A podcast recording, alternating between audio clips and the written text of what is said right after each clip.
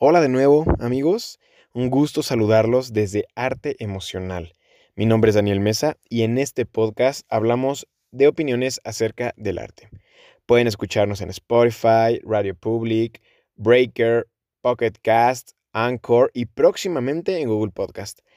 Y bueno, en esta ocasión vamos a hablar de una película la cual ya lleva un, buen rato en el mercado, ¿no? Así ya en, en pública. Creo que desde el 2010 se publicó pero la acaban de agregar a Netflix, ¿no? Entonces no dudé ni un segundo y yo ya estaba viéndola. Digo, ya la había visto, pero es muy diferente verla cuando eres más pequeño y no logras captar el mensaje como más profundo y las motivaciones, desde los personajes hasta el diálogo, las acciones de una película, ¿no? Entonces, entonces la volví a ver y dije, tengo que hablar de esto. De verdad, esta película tiene muchísima información y muchísimos mensajes que nos pueden realmente ayudar a nuestra vida, nos pueden ayudar a recapacitar, a analizar, a explorarnos. Van a ver por qué. Yo les voy a estar explicando un poco de mi opinión y bueno, de un poco del análisis de la película como tal. Y bueno, primero que nada, esta, ah, es el origen. Eh, la película del origen, seguramente muchos ya la han visto, pero es una película bastante buena. Obviamente, si no la han visto, este, este podcast tiene spoilers, entonces procuren si no la han visto, adelante, véanla y luego ya regresan al podcast para que no los spoile de cualquier cosa, ¿va? Esta película de ciencia ficción y el director es Christopher Nolan, el mismo que hizo la de Batman de Christopher, no, Christian Bale, muy buena película, por cierto. Pero bueno, la trama en sí es de algunos ladrones que son especiales y son unos cracks en la extracción de información a través del subconsciente.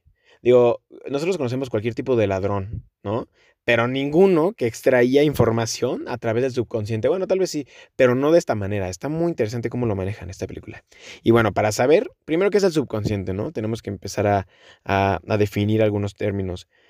Bueno, el subconsciente es un conjunto de procesos mentales que no percibimos conscientemente, que pueden influir en nuestra manera de actuar o también en nuestro carácter. Es el subconsciente, tal cual. Es algo que no está en nuestros controles, que no está en nuestra conciencia, pero que puede manejar y puede hacer que cambiemos de, decisiones o de nuestro carácter o nuestras acciones, ¿no? Y, bueno, básicamente el subconsciente está en nuestros sueños. Y para estos amigos que están aquí, bueno, los ladrones, eh, su, su target, haz de cuenta que es entrar en los sueños del enemigo y hacer un tipo de cierta investigación para que el enemigo crea que es real lo que, lo que está viviendo y puedan sacar la información. Digo, sé que está muy raro, pero bueno, ese es en sí. Es tal cual ellos se meten al sueño del, digamos que del enemigo, de la víctima, del objetivo, y ellos hacen todo lo posible para que esa persona crea que sea realidad y de ahí le puedan sacar la información que ellos necesitan. Pero para eso tienen que tener un equipo conformado por algunas personas específicas, porque no puedes meterte a cualquier sueño y simplemente sacar la información, tienes que tener estructura, ¿no? Entonces digamos que, por ejemplo, ellos necesitan a un, como un espacio arquitectónico para que el enemigo de verdad tenga la noción de que es realidad y necesitan un arquitecto que diseñe como, como en el momento. Es que literal hay una persona que está diseñando todo el sueño y entonces esa persona lo llaman como el arquitecto, ¿no? Obviamente tiene que ser una persona súper creativa y súper astuta, o sea, súper, súper astuta, ¿no? Bueno, también está la persona que investiga al enemigo, investiga todo lo que necesita, porque, porque imagínate, entran a tu sueño y te ponen algo que tú nunca habías vivido y dices, ah, caray, esto, esto es un sueño, ¿no? Entonces, hay uno que se, encarga de investigar toda la vida para que entonces él crea que es real, el enemigo crea que es real. Entonces, él es el, el investigador y también tienen a un chavo que es el, químico, ¿no? Bueno, como el farmacéutico, que hace los sedantes para que ellos puedan quedar dormidos durante horas y puedan ellos entrar al sueño de, la víctima, ¿no? Y bueno, es muy interesante porque eh, cada uno tiene un token. Un token es como un objeto, el cual ellos van a tener personalmente. Y eso hace que ellos puedan ver si, si, siguen en el sueño o no. Porque es que ya llega un punto en la película en el que van entrando a sueños, van entrando al sueño del sueño y así. Entonces es bastante confuso, pero si le, realmente le pones atención, está muy interesante, muy, muy, muy interesante.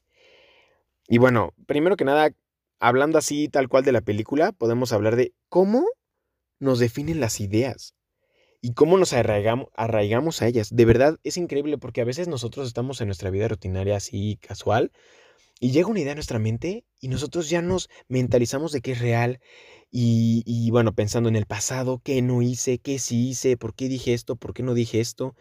Y también nos pasa con el futuro, ¿no? Decir, híjole, ¿qué voy a hacer? ¿Cómo lo voy a lograr? ¿Cómo voy a conseguir X logro o X objetivo? Y, de verdad nos perdemos en la realidad por estar pensando y es una idea que se nos mete. Así de simple, una idea que se nos mete, pero es muy complicado sacarla. Y se dan cuenta, una idea puede cambiarlo absolutamente todo. Tú puedes estar eh, con tu pareja, con tus amigos, y, de la nada te llega una idea de, híjole, ¿y si les caigo mal? Y entonces empiezas a ver que todas sus acciones van relacionadas al que les caes mal. Eh, un gesto que hagan de su cara, de su, de su gesticulación, dices, híjole, eso fue porque no le gustó mi comentario. Eh, algo que, que, ellos hagan o tú digas, dices, híjole, es porque no les caigo bien. Entonces, de verdad, es algo que sí es real. La idea nos cambia la perspectiva de muchas cosas. Una idea, una simple idea. Y, y bueno, una, una, escena bastante impactante que yo vi es que, estás de cuenta, está Cobb, que es el protagonista, y la arquitecta, ¿no? Están en una cafetería platicando, pero están dentro del sueño de, de Cobb.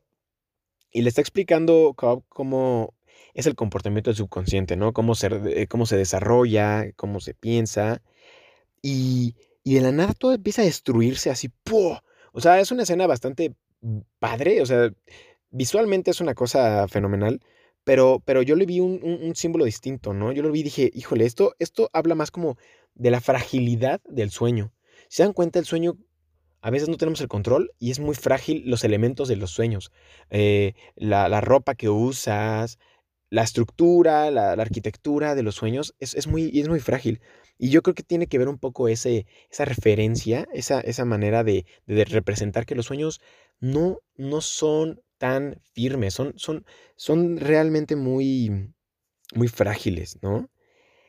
Y haz de cuenta que también hablan mucho sobre la diferencia temporal que existe entre la realidad y el sueño. Dicen que es el sueño ocurre mucho más lento, todo ocurre más lento en el sueño. Entonces ellos pueden, digamos que, robar las ideas mucho más fácil.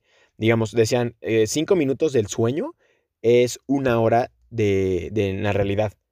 Y sí puede ser, porque a veces duermes 10 minutos, pero híjole, esos 10 minutos soñaste toda una vida entera y luego despiertas y fueron 10 minutos y tú pensaste que era más, ¿no? Es un poco como, ahí es como lo quieren referenciar. Y una frase que me acuerdo ahorita, muy importante de la película, es muy interesante, dice, ¿cuál es el parásito más resistente? ¿Una bacteria? ¿Un virus? Una idea. Una idea resistente, altamente contagiosa, una vez que una idea se ha apoderado de, del cerebro, es casi imposible erradicarla. Como les decía, literalmente entra a tu cabeza una idea y para, para eliminar o para erradicar esa idea, híjole, de verdad, necesitas tener un control en tu mente y en tu cuerpo bastante elevado para poder tú eh, darle esa transformación y ese valor a esa idea. Eh, y haz de cuenta, un ejemplo muy sencillo puede ser, no sé, estás en un examen de matemáticas, ¿no? Ya terminas el examen, tú te sientes muy confiado, tú dices, respondí todo el examen de matemáticas, yo creo que va a estar súper bien. Se lo entregas al profesor así, tú tranquilamente, ¿no? Se lo entregas al profesor y el profesor hace una cara de, de, de decepción porque vio la primera letra o lo que haya visto. Hace una cara de decepción y entonces tú en tu mente dices, híjole, ya me equivoqué en esto, en esto, en esto, y ahora sí ya valió. Y entonces, de cómo tú estabas, eh, estabas muy feliz, eh, confiado de tu resultado, cuando sales del aula, ¿no? Dices, ¿ya valió? Tú estás comiendo y estás pensando, híjole, es que creo que fallé en esta y en esta, y ya te vuelves como, como esclavo de esa idea, ¿no? Y, y a veces, cuando soñamos, pensamos que es la realidad y está cañón, porque sí me pasa mucho que cuando yo estoy durmiendo y estoy soñando, me despierto y digo, híjole, ¿sigo en mi sueño? ¿O, o, o, o, acabo de despertar? ¿O qué onda? Está, está muy interesante y muy cañón lo que, lo que representa esta película, de verdad. Y bueno, para concluir un poco así, tal cual, lo que, lo que estamos viendo de, de los sueños y de la película del origen, es que las ideas, como pueden ser tus aliadas, pueden ser tus enemigas, ya que a veces no tenemos el control de darles el valor adecuado a cada una. Como les decía, no, no podemos a veces nosotros ser conscientes y, y adecuar el valor. Porque a veces llega un pensamiento súper súper em, intrascendental, pero nosotros no sabemos cómo, cómo mm, clasificar los, los, los, las ideas y no le damos el valor adecuado y de verdad nos consume una idea. Y esto hace obviamente que nos frustremos y creamos, y creamos una realidad a partir de una idea que al final puede irnos, o sea, al final esa idea no es, no puede, puede no ser real y nosotros ya nos mentalizamos durísimo que sí es real. Y digo, la clave para tener un mejor control, digo que, ojo, es muy complicado llegar a un control total de, de las emociones y de las ideas, porque en sí no tenemos el control de absolutamente nada. o sea, poco a poco vamos adecuándonos a las situaciones que nos pasan en la vida y vamos actuando conforme nosotros vamos eh, viendo qué necesitamos, qué, qué tenemos que decir, qué tenemos que actuar, cómo tenemos que actuar. Y lo vemos ahorita, ¿no? En esta contingencia, nosotros nadie quiso que esto pasara, pero pasó y es ahora nuestra realidad. Entonces tenemos que adecuarnos a, este, a esta vida, ¿no? Y, también es, es importante también tomarnos el tiempo de aprender de nosotros. Un ejemplo es meditar. Mi novia está haciendo unas meditaciones que ayudan muchísimo, muchísimo al pensamiento. Si ustedes tienen la posibilidad de buscar en internet, buscar en, algún, en YouTube, en donde sea, meditaciones para que les ayude a, esto de los pensamientos, a arraigar pensamientos, a fluir con ellos, de verdad ayuda muchísimo al funcionamiento de, de estos mismos. Y, y les digo, conocerte, aprender de ti y aprender a, manejar de la mejor manera las situaciones que están fuera de nuestro control, tal cual. Y bueno, chavos, amigos, hasta aquí llegamos. Gracias por escuchar y por apoyar este proyecto que con mucho cariño y pasión estamos desarrollando para ustedes. Síganos en Instagram como arte.emocional, en la que ya estamos posteando todos los días fun facts para ustedes. Son todos relacionados al arte y esperemos que realmente les guste. Un saludote a todos y un abrazo. Espero que estén llenos de buena energía en esta contingencia. Saludos y cuídense. Bye bye.